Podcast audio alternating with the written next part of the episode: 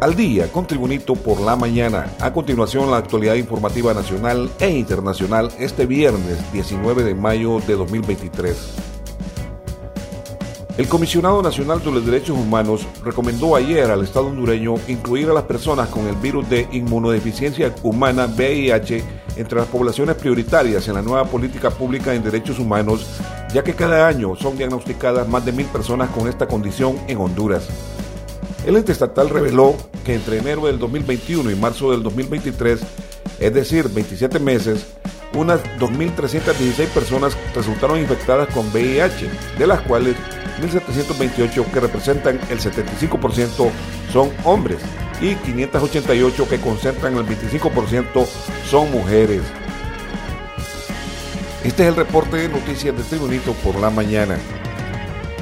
El Consejo Directivo del Instituto de la Propiedad aceptó este jueves la renuncia al secretario general Tirso Ulloa por la filtración de una serie de imágenes, audios y conversaciones telefónicas.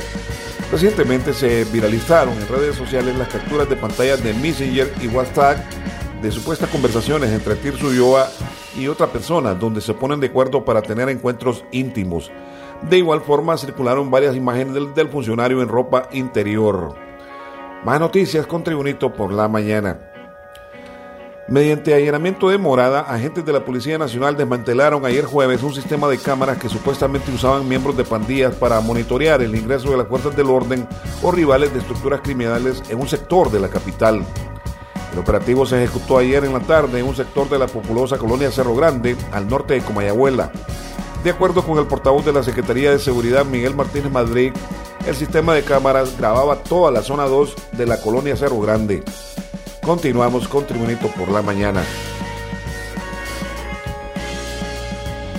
Su Alteza el jeque Mohamed bin Rashid Al Maktoum, vicepresidente y primer ministro de los Emiratos Árabes Unidos y gobernante de Dubái, recibió el equipo de agua para el pueblo de Honduras en reconocimiento por ganar el primer lugar conjunto en el Premio de Proyectos Innovadores, categoría de grandes proyectos en el tercer ciclo del Premio Mundial del Agua. El premio alienta a instituciones de investigación, individuos e innovadores a nivel mundial a desarrollar nuevas tecnologías para producir, distribuir, almacenar, monitorear, desalinizar y purificar agua usando energía renovable para hacer frente al desafío de la escasez de agua en el mundo. Más noticias con Tribunito por la mañana. El designado presidencial Salvador Narrala advirtió que aunque el gobierno lo persiga políticamente por ser oposición, jamás renunciará a su cargo al tiempo de pedir una auditoría forense al Tribunal Superior de Cuentas a su despacho, porque aquí no hay nada chueco, aseveró. Narrala se pronunció en esos términos tras ofrecer conferencia de prensa relacionada con el retiro de los fondos financieros para este año del despacho del designado presidencial.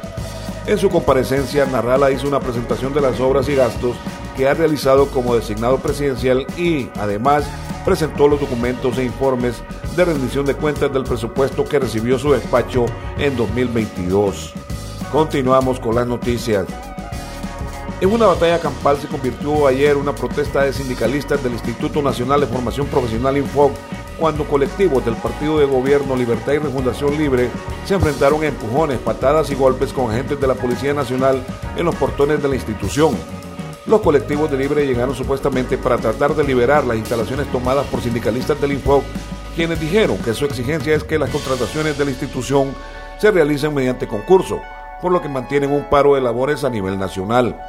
Durante la protesta, uno de los sindicalistas del Infoc manifestó que no exigimos incrementos salariales, sino que se proceda a tener el relevo generacional, que sea personal permanente que venga a formar, porque este recurso nuevo vendrá a vitalizar y ampliar el abanico de formación. En las informaciones internacionales, desde Arding y Reino Unido, las cámaras acorazadas están bajo tierra, en plena campiña inglesa, a una temperatura de 20 grados bajo cero. Pueden soportar inundaciones, y bombardeos y guardan un tesoro formado por semillas de 40.000 plantas silvestres de todo el mundo, muchas de ellas en peligro de extinción. El Banco de Semillas del Milenio lleva a cabo una carrera contra reloj porque según los científicos, dos de cada cinco especies vegetales del planeta corren el riesgo de desaparecer. Este centro situado al sur de Londres es el mayor banco de semillas del mundo. En las informaciones deportivas, de cara al primer juego de ida de la final del fútbol profesional hondureño. A pesar de cometer grandes errores en el partido semifinal de vuelta entre Maratón y Olimpia, la Comisión Nacional de Arbitraje designó a Nelson Salgado para dirigir el juego de ida de la gran final a realizarse el domingo 21 de mayo próximo en el Estadio Juan Ramón Brevé Vargas de la ciudad de Juticalpa, Olancho. Salgado lo acompañarán en este partido entre Olimpia y Olancho los internacionales Cristian Ramírez, Luis Paz y Melvin Matamoros. Salgado ha dirigido 11 partidos, incluida final de vuelta de descenso y semifinales vuelta entre Olimpia y Maratón. Y en sus 11 apariciones en el torneo amonestó a 58 jugadores, expulsó dos y sancionó cuatro lanzamientos de penal.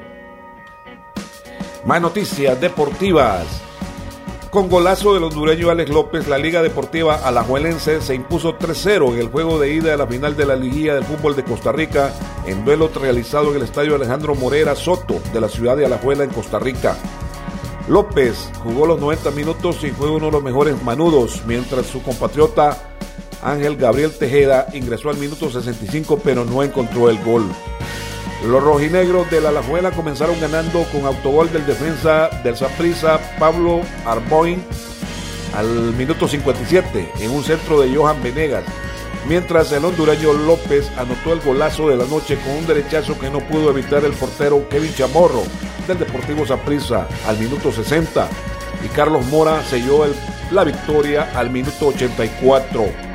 El juego de vuelta se realizará el domingo 21 de mayo próximo a las 6 de la tarde en el Estadio Ricardo Zaprisa de San Juan de Tibás, San José, Costa Rica. Y en caso de mantener la ventaja de la Alajuela, se irán a una finalísima a doble partido entre los mismos rivales, es decir, el Alajuela y el Zaprisa que se están disputando el torneo o el campeonato de la Liga del Fútbol Profesional de Costa Rica. Este ha sido el reporte de noticias de Tribunito por la mañana de este viernes 19 de mayo de 2023. Tribunito por la mañana te da las gracias y te invita a estar atento a su próximo boletín informativo.